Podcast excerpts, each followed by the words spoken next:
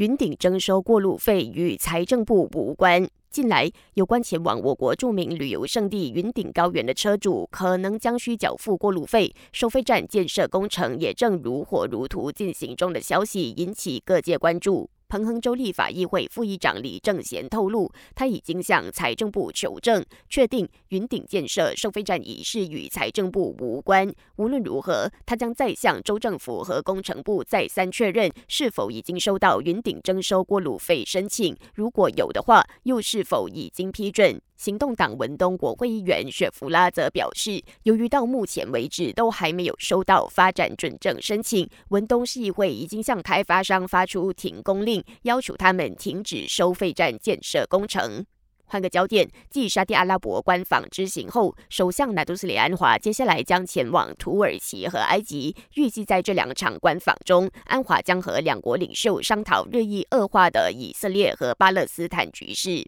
受到以巴新一轮冲突影响，位于加沙地带的居民目前正面对严重的水源、粮食、药品等物资短缺问题。随着各国点头同意，埃及和加沙地带之间的拉法口岸终于开通。第一支由二十辆卡车组成、载有救援物资的人道援助车队已经进入拉法关卡，以前往被围困的加沙地带展开援助行动。